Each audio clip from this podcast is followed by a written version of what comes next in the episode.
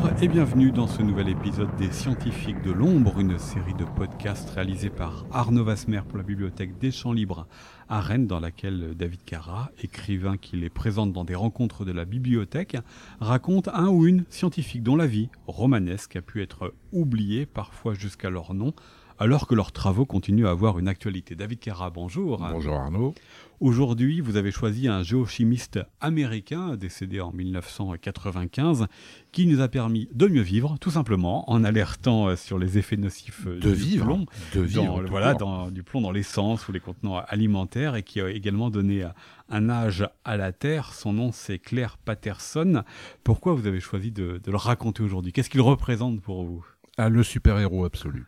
Très clairement, Claire Patterson, c'est pour moi, l'une des plus grandes injustices de la science, c'est qu'il n'y ait pas des, statuts de cet homme devant chaque station-service pour rappeler à tout le monde ce qu'on lui doit. Parce que euh, très souvent, c'est vrai qu'on présente des scientifiques dont les, découvertes peuvent nous paraître, euh, par rapport à notre quotidien, un peu évaporées ou un peu lointaines, même si c'est pas pas du tout le cas. Euh, là, dans le cas de Claire Patterson, on a une découverte qui est à la fois euh, fondamentale dans notre étude de notre environnement, de notre histoire et de même de l'histoire d'une planète ou d'univers, qui consiste à, à découvrir l'âge de notre planète.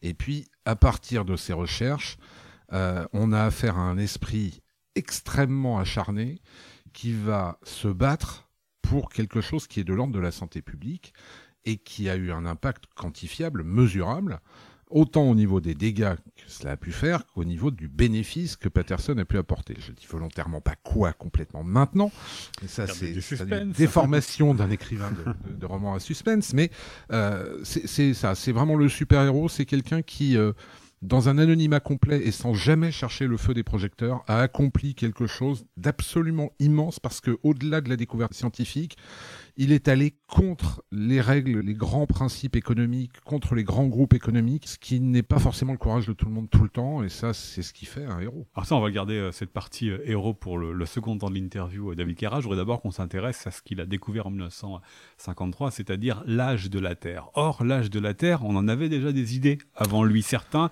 et ça remonte même à l'Antiquité. certains ont calculé, ont mesuré, ont fait des hypothèses sur ce que pouvait être l'âge de la Terre. Pourquoi est-ce que lui, en 1953, il en donne un qui est euh, différent de ceux qui euh, le précèdent qui va aussi être un, peu corrigé par la suite, mais euh, voilà, de 20 millions d'années sur 4 milliards 5, ça fait plus grand chose. Voilà, c'est presque un épiphénomène.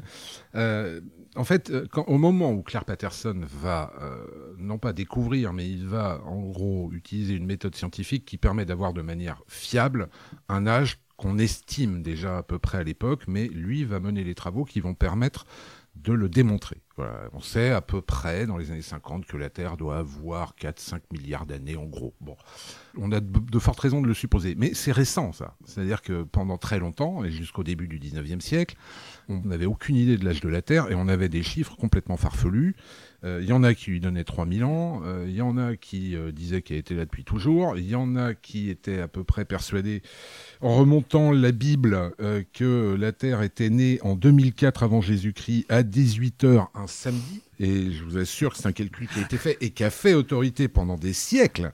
C'est-à-dire qu'il y a quelqu'un qui s'est amusé à reprendre les générations bibliques et les quelques événements qu'on pouvait dater et à refaire les calculs euh, à l'inverse pour arriver à cette date-là. Bon, euh, ça peut aussi nous paraître un peu risible, mais ça a tenu quand même pendant euh, cinq siècles, hein, la blague. Donc, Patterson n'a pas, il n'a pas en soi véritablement découvert l'âge de la Terre, il l'a validé, il l'a fixé par une méthode. Mais bizarrement, ce qui le rend le plus intéressant, c'est cette méthode. Eh oui.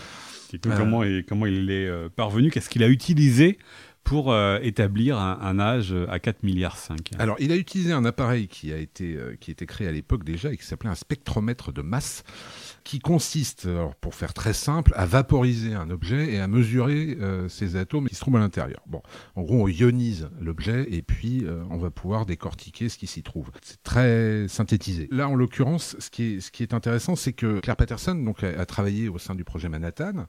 Donc, le projet Manhattan, c'est le projet pendant la Seconde Guerre mondiale qui a donné la naissance euh, aux deux bombes atomiques. Absolument. Et il va travailler euh, dans la foulée de la guerre avec un homme qui s'appelle Harrison Brown, qui, dirige le, département de géologie euh, d'une université de la côte Est et qui va lui demander, comme c'est un, chimiste reconnu et un spécialiste du spectromètre de masse, il va lui demander de mesurer le taux d'uranium qu'on peut trouver dans un zircon et puis à partir de là, étudier les résidus de météorites qui euh, sont tombés sur Terre pour mesurer le taux d'uranium qu'il y a dans cette météorite.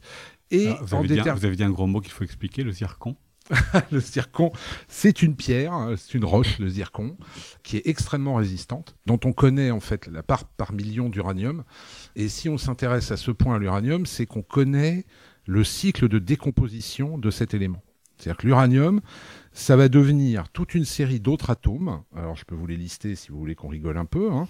Euh, l'uranium va devenir un atome de thorium qui, étant instable, va devenir un atome de protactinium qui va se transformer encore en un autre élément. Et comme ça, on va avoir 10 éléments jusqu'au pourrissement ultime qui va être le plomb. Et si on arrive à mesurer le taux de plomb dans une roche, on est capable de déterminer son âge par rapport à ce qu'elle possède en uranium. Donc, il va travailler là-dessus c'est a priori pour un chimiste pas très compliqué. Il va travailler avec un autre doctorant, et le doctorant, lui, va étudier euh, l'auto d'uranium, et puis Patterson, lui, va étudier l'auto de plomb. Alors, son collègue va trouver systématiquement les mêmes résultats, jour après jour. il va le faire 10 fois, 100 fois, il va vérifier, il va avoir tout le temps le même résultat, alors que Patterson a un taux de plomb qui varie tout le temps.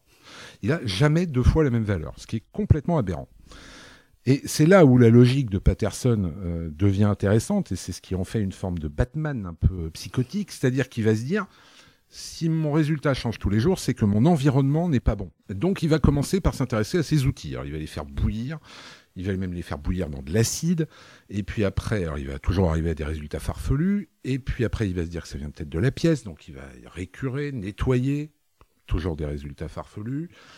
Et puis au final, il va créer lui-même est seul la première salle blanche. Ce qu'on appelle les salles blanches sont des salles qui sont euh, libres de toute forme de contamination extérieure. Alors, le, terme est, relativement induit, on devrait appeler ça des salles propres, puisque les Américains et les Anglais appellent ça des clean rooms, donc des salles propres. Et il va créer lui-même la première euh, clean room avec euh, les ventilations qui vont bien, les sas de sécurité, etc. Ce qui aujourd'hui pour nous est, est, relativement standard en recherche. Lui, il va se la fabriquer pour y arriver et ça va lui prendre quand même 6 ans, la plaisanterie.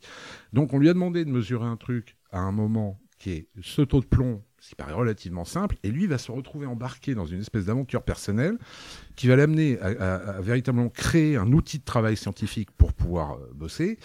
Et enfin, au bout de 6 ans, il va réussir à isoler de manière propre, carrée et répétée le taux de plomb. Une fois qu'il a fait ça, il peut passer le tout au spectromètre de masse avec toute une série de calculs extrêmement compliqués et qui dérivent aussi de travaux de, scientifiques qui l'ont précédé et dont nous aurons l'occasion de parler, dont Michael Faraday. il va déterminer que la Terre a grosso modo 4 milliards 505 millions d'années.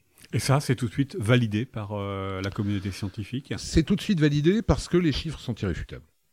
Tout simplement, il n'y a, pas de, débat là-dessus. Euh, et on pourrait imaginer à ce moment-là ce que, ce que la gloire que devrait lui rapporter une telle découverte. Ça va pas du tout se passer comme ça. Mais alors, pas du tout. Voilà, alors ça c'est la première facette de Claire Patterson, David Cara, on est donc en 1953.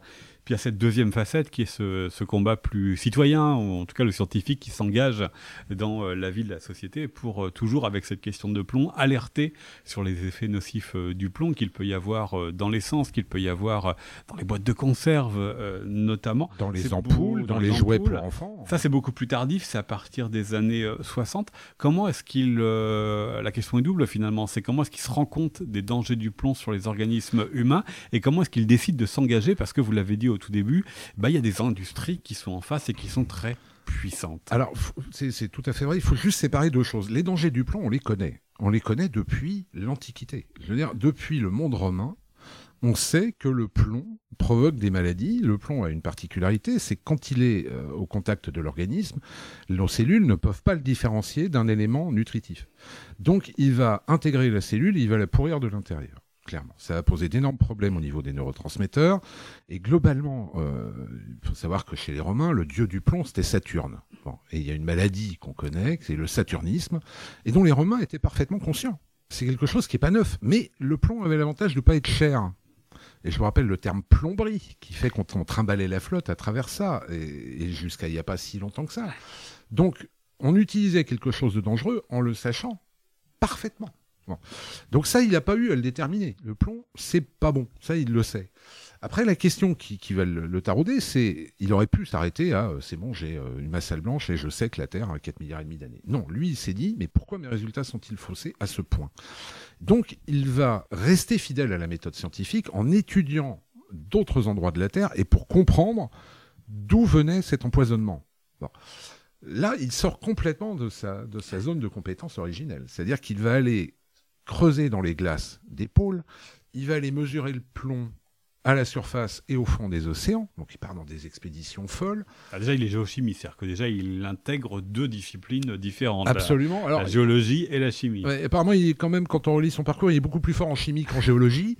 S'il aurait eu du mal à distinguer deux types de cailloux, quand même, faut bien, ça, faut, faut bien se le garder en tête. mais... Parfait, hein, les super-héros ont des failles. Exactement, c'est sa kryptonite à lui, ça tombe bien. Mais véritablement, euh, c'est un chimiste et il va euh, se rendre compte d'un truc qui est absolument aberrant, c'est qu'il y a plus de plomb à la surface des océans que dans le fond des océans.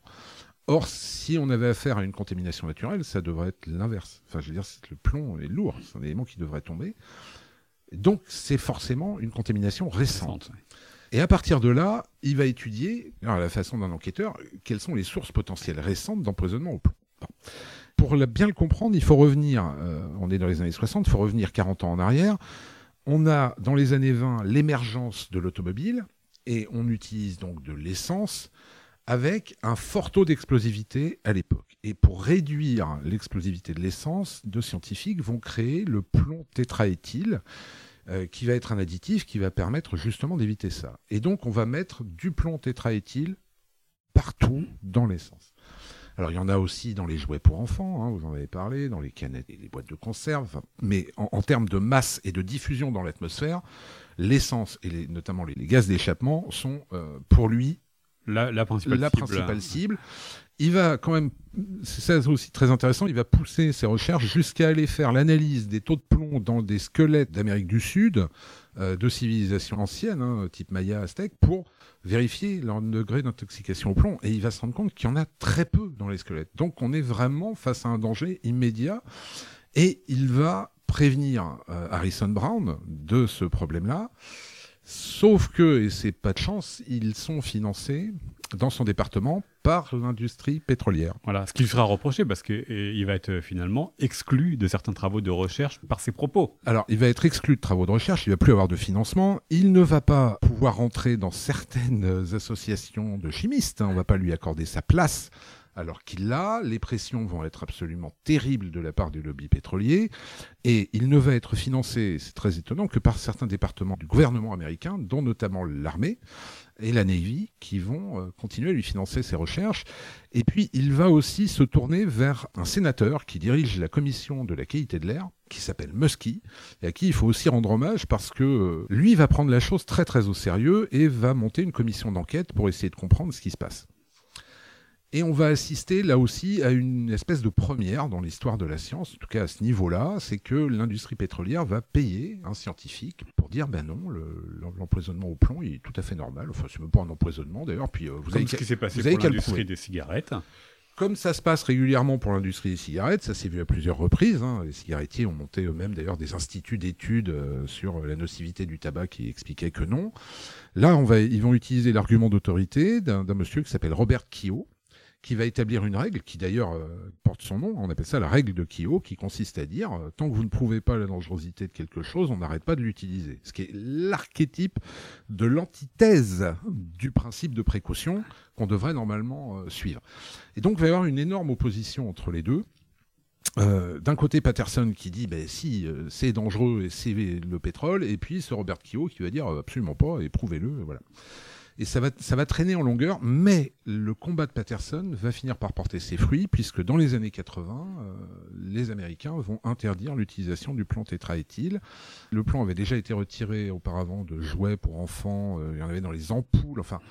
Et on va mesurer à la fin des années 80, tout début des années 90, des taux de plomb euh, chez les enfants américains qui vont être 80% inférieurs à ce qu'ils étaient sachant aussi que le taux de plomb normal devrait être à zéro. Hein. Hmm. Donc, euh, c'est pas encore parfait, mais Mais on a quand même fait une grande partie du chemin C'est et il a eu le temps de s'en rendre compte puisqu'il est décédé en, en 95, donc il a eu le temps de voir euh, que son combat a porté ses fruits. son combat a porté ses fruits. Alors, ce qui est très étonnant, c'est que les chairs qu'on lui avait refusées avant, on les lui a proposées quand même Ensuite. après. Entre, entre 1990 et sa mort, on, on- on l'a reconnu.